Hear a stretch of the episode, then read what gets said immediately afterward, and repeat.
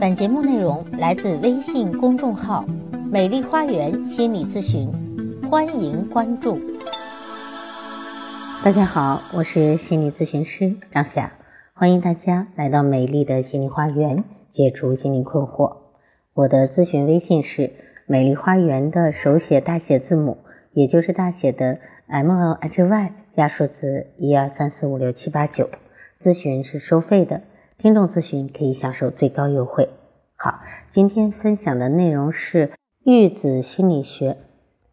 在我的心理咨询中，有很多孩子，他们可能在长大后并不怎么独立，可能对父母有精神的依赖啊，或者是有经济的依赖，啃老，或者是有各种各样的问题。那么今天咱们就分享一个父子协议，这也是一个真实的事件哈。这是在两千年，天津市的社科院五十九岁的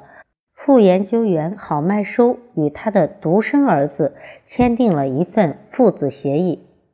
这个协议的条款简单明了，说到底就是两句话：第一，儿子要全部自立，承担起自己的高等教育的经费，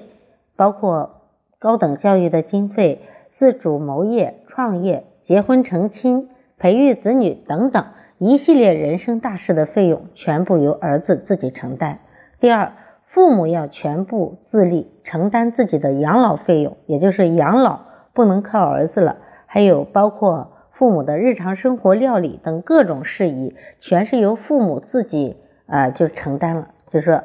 咱们中国的传统观念，养儿防老。这个好麦收研究员呢，他就说：“我不用你养我，但是你要自己养你自己。”此事呢，经过媒体曝光之后，给郝麦收去信、去电话咨询、提问、探讨、责难的不计其数。因为当时他的儿子也不理解爸爸的这种决议啊，他就是签字签订了一个父子协议，就等于虽然没有断绝父子关系，但是父子之间的这种模式可能会引起很多人的一种不理解。对此，郝麦收研究员这样解释，他说。独生子女对于父母家庭可能有无限期的期待，特别是中国啊，啊，父母和子女之间的界限是不分明的，这其实是阻碍儿子自立成长的最大陷阱啊。有些孩子都说：“哎呀，我努力，我我指望我老爸老妈给我买房子，给我买车子啊，我自己可以努力，但是父母也是在支撑我。”同时呢，作为老年问题研究者啊，好好麦收研究员呢，他是研究老年问题的。他还看到，身为独生子女的父母们正在面临着一个无法回避的现实，那就是四二一式的父辈与子辈倒三角的家庭结构，已经挖掉了养儿防老的人口基础。他说，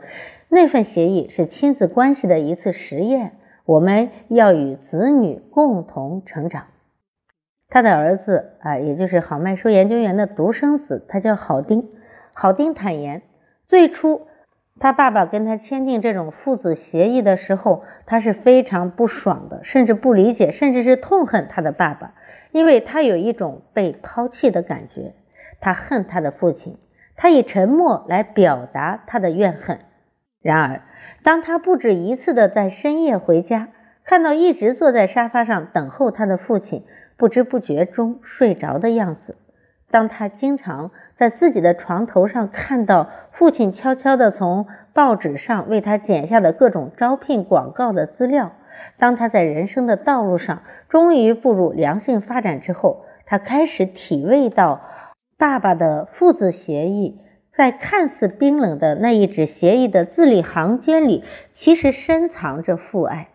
终于，协议在签订六年之后的一天晚上，郝丁平生第一次流着眼泪拥抱了自己的父亲。郝家的父子协议引起的最大的意义，就是他似乎违背了中国几千年儿女赡养老人的传统孝道。有人给郝麦收写信说。你们和儿子签订一份这么硬的协议，等你们老了之后，儿子真的不管你们了，你们老两口的晚年该多么的凄凉。更有人直白地问郝麦收说：“以后的孩子还没有赡养老人的义务了呢？那你这样做这样的，就是万万一孩子们都不赡养老人了怎么办？郝麦收肯定的回答说，有义务，孩子们有赡养老人的义务，但主要是对社会养老的义务。郝麦收说，因为这份协议，我更敬重也更敬爱我的父亲，因为他给了我一种现代社会为人父、为人子、为一个人的重要理念，那就是责任感。父子协议给我们带来了一个问题：我们应该如何对待中国民族的传统道德？道德本质上是由经济基础所决定的。道德不管是对个人还是对社会，都起着很大的作用。对待中华民族的道德传统，要批判性的继承；对待国外的优良道德传统呢，则要批判性的吸收。总之呢，道德是随着时代的前进而不断发展的。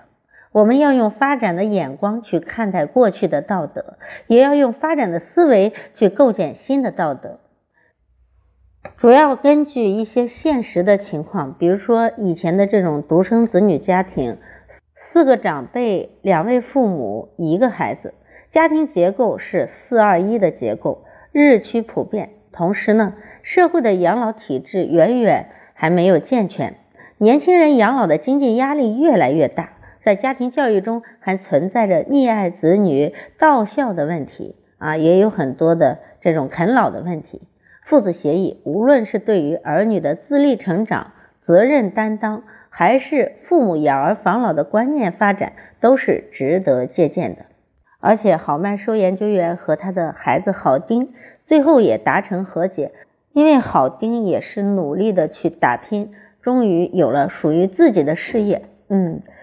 而在我的咨询中，比比皆是，就是父母对孩子特别好，那更别说爷爷奶奶辈了。那一家人都把希望寄托在这个这个孩子身上，对他倍尽呵护，可能孩子发展的并不是多么好，嗯，因为管束他的或者说给他建议的人太多了，很多时候他不能成长为自己，甚至父母太优秀也对孩子形成高压。比如说，我有一位咨客朋友，他们夫妻都很优秀啊，都是局长级的。但是他的孩子说：“我再怎么干，好像也干不到你们这个位置，也超不过你们啊！我就去做我自己的。”但是孩子的信心不足，总是眼高手低，这个父母也是特别的着急。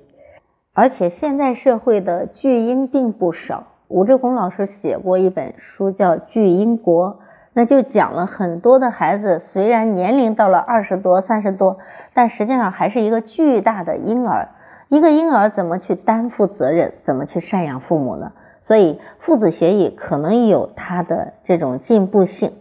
当然我们可以去借鉴。您是否认同郝家父子的协议呢？啊，如果有什么样的想法，可以在我的音频下方留言，咱们共同探讨对于孩子更好的方法和方式。好，今天的分享就到这里了，感谢大家的收听。啊，更多的教育心理学的知识，欢迎关注我的微信公众号“美丽花园心理咨询”，也欢迎大家加我的咨询微信，预约我的咨询时段。我的咨询微信是“美丽花园”的手写大写字母，也就是大写的 M L H Y 加数字一二三四五六七八九。好，今天的分享就到这里了，感谢大家的收听，下期节目再会。